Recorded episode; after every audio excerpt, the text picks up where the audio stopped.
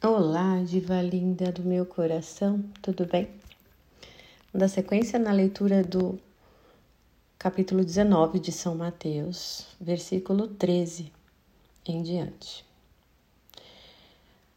Foram-lhes então apresentadas algumas criancinhas para que pusesse as mãos sobre elas e orasse por elas. Os discípulos, porém, as afastavam.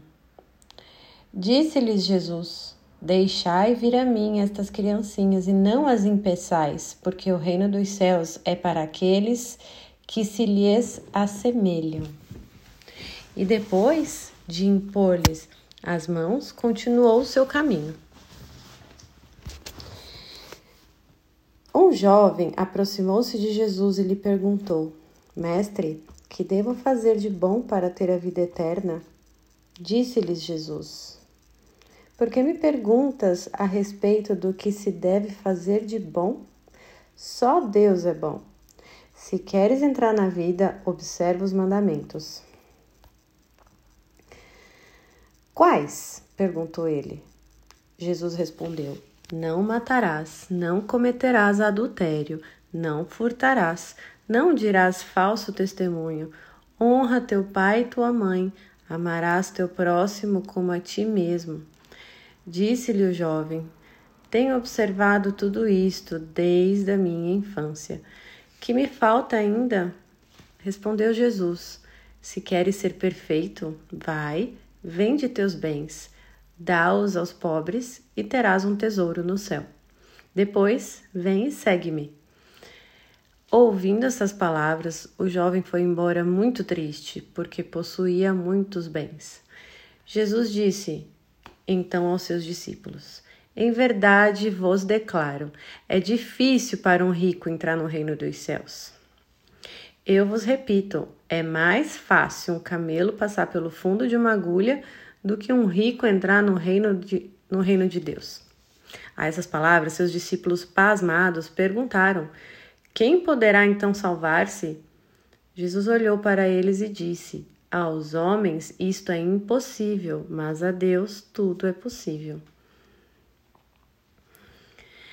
Pedro, então, tomando a palavra, disse-lhe: Eis que deixamos tudo para te seguir. Que haverá então para nós? Respondeu Jesus: Em verdade vos declaro, no dia da renovação do mundo, quando o Filho do Homem estiver sentado no trono da glória, Vós que me haveis seguido, estareis sentados em doze tronos para julgar as doze tribos de Israel.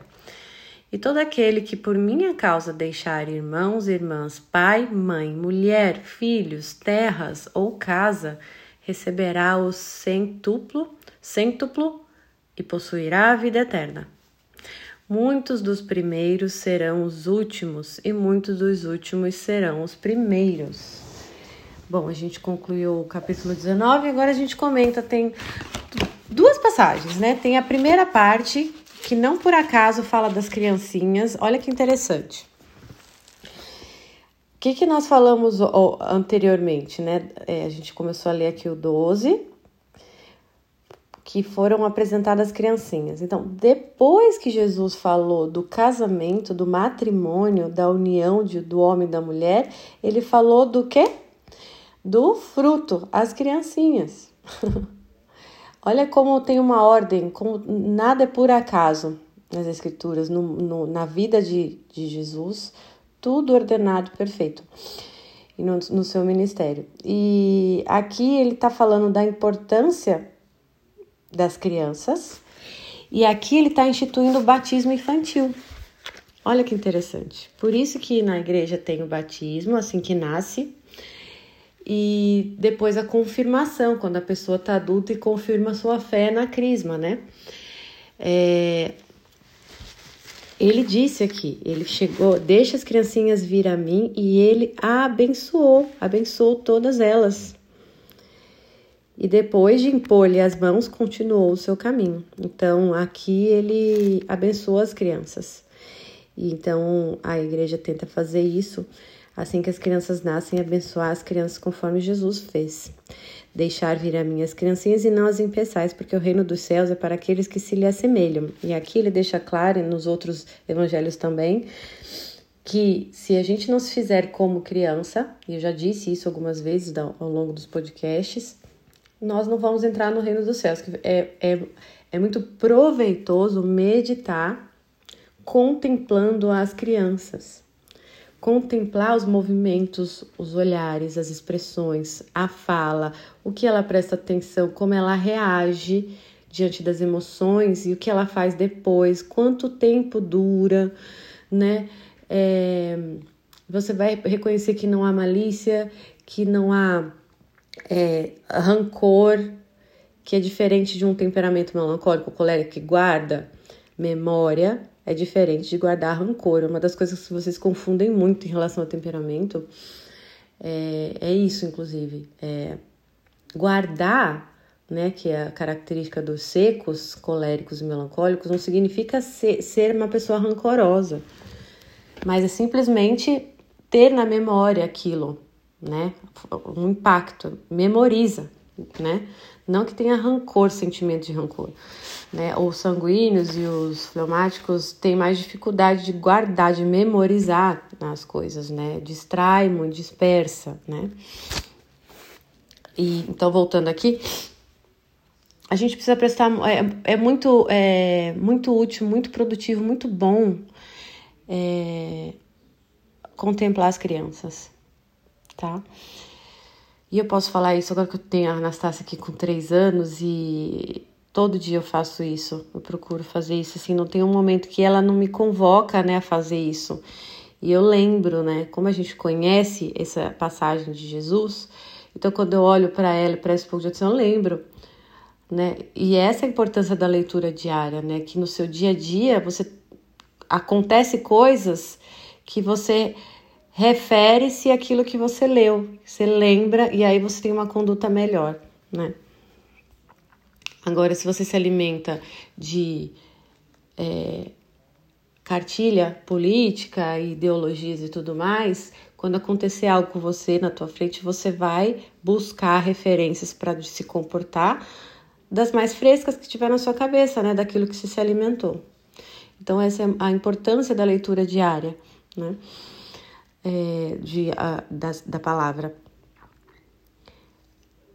E aí, depois dessa passagem, então, que institui-se o, o sentido do batismo nas crianças assim que nasce, é, vem a passagem famosa do jovem rico, né?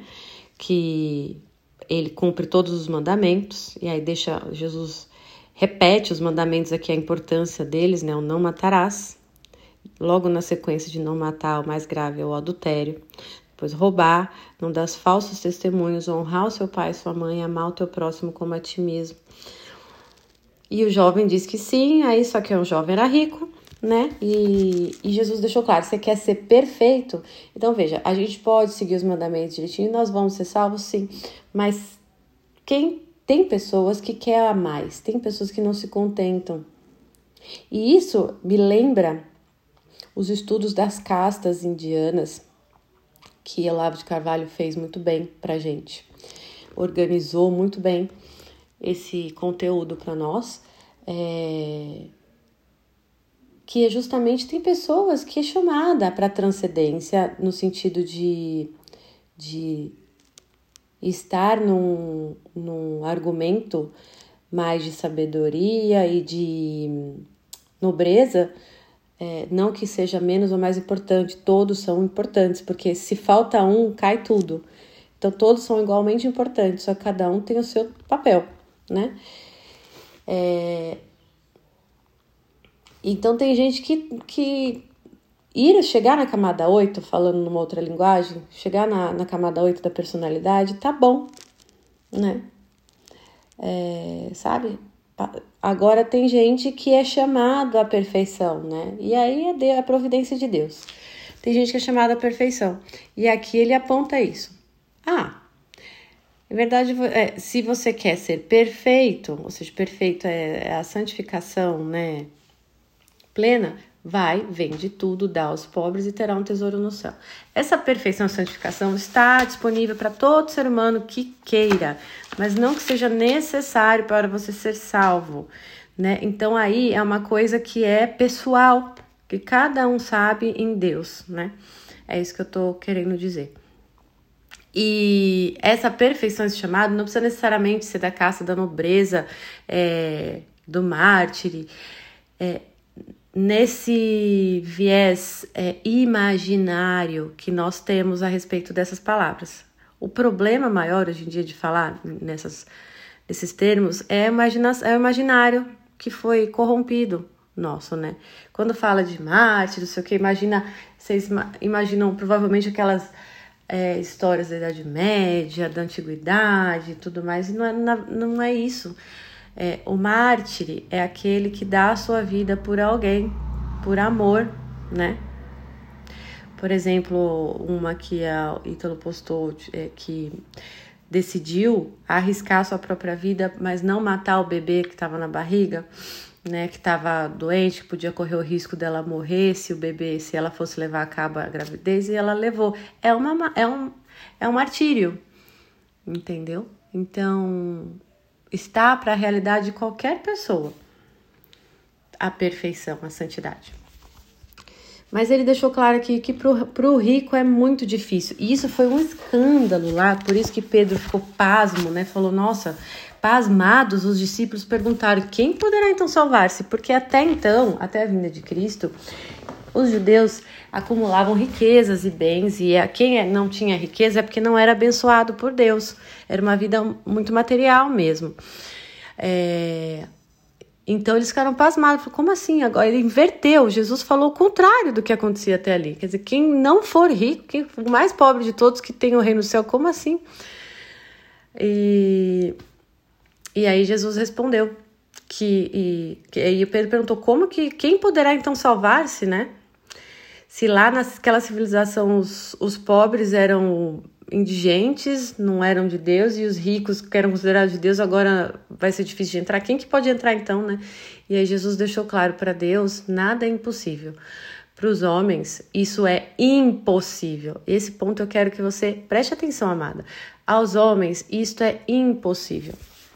Ou seja, a gente se desapegar dos bens materiais, a gente se apegar dos nossos desejos em obter as coisas e tudo mais, é impossível para nós. Nossa, nossa carne, nosso espírito ficou fraco em relação à nossa carne.